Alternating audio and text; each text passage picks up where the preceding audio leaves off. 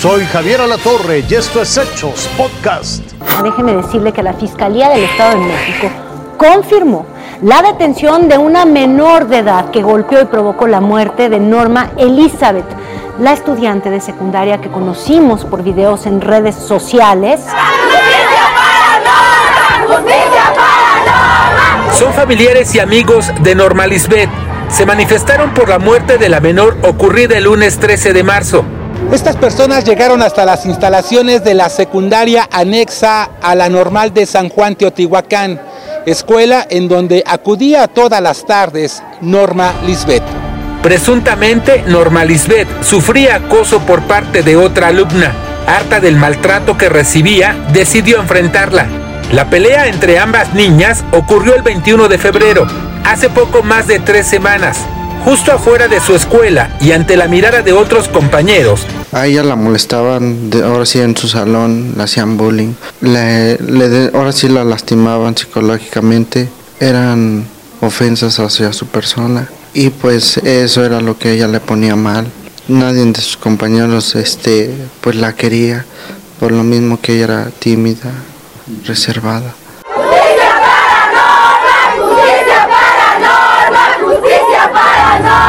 Tras la protesta de este jueves 16 de marzo, la Secretaría de Educación mexiquense explicó que ambas estudiantes fueron suspendidas del 22 de febrero al 21 de marzo, que la dirección de la secundaria solo les permitió a ambas estudiantes presentar sus exámenes programados del 6 al 10 de marzo, Norma Lisbeth no acudió el primer día porque presentó un desmayo. Del 7 al 10 de marzo realizó sus exámenes en la escuela sin mayor problema. Pero el lunes 13 de marzo, Norma Lisbeth recayó y falleció en el centro de salud de Teotihuacán. Lo que a mí más me duele, porque le quitaron la vida de mi hija. Mi hija tenía 14 años. Mi hija fue una niña muy sencilla, muy muy tranquila, ella no era problemática, de la golpearon muy, muy feo y le quitaron la vida a mi hija. Ya se le había comunicado a los profesores lo que estaba pasando y no hacía nada, solamente pues le decían, sí, vamos a ver solamente eso. La Fiscalía del Estado de México inició una carpeta de investigación ya que en el acta de defunción quedó asentado que Norma Lisbeth falleció por traumatismo cráneoencefálico. Daniel de Rosas, Fuerza Informativa Azteca.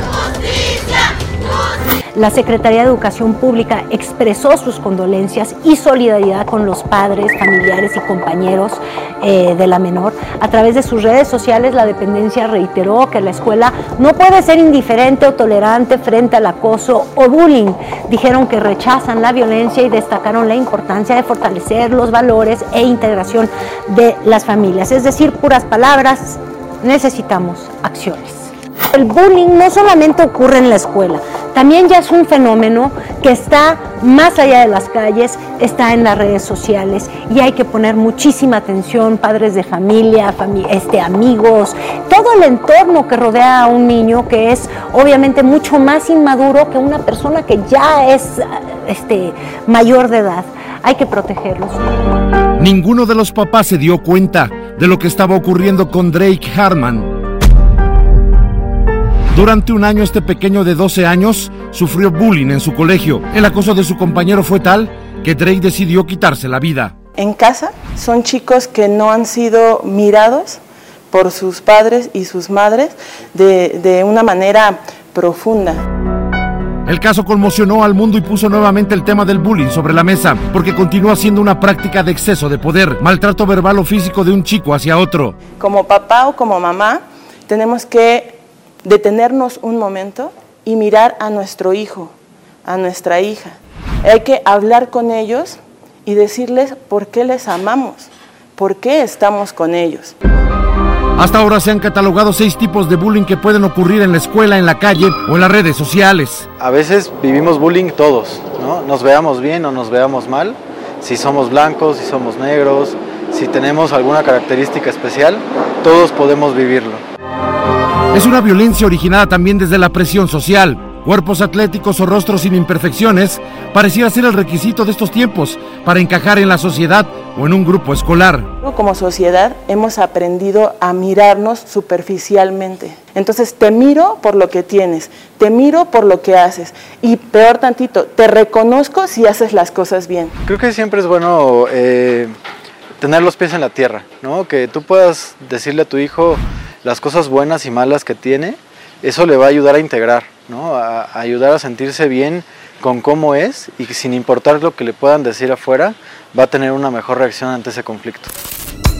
La ONG Internacional Bullying Sin Fronteras documentó en México 180 mil casos de bullying escolar y cibernético entre los años 2016 y 2020. Si se logra hacer entender en los hijos este consejo que ofrecen los psicólogos de destacar en ellos defectos y virtudes y que son pasajeros, podrán encarar mejor la violencia verbal en el mundo real y virtual. Edgar Galicia, Fuerza Informativa Azteca. Esto fue Hechos Podcast.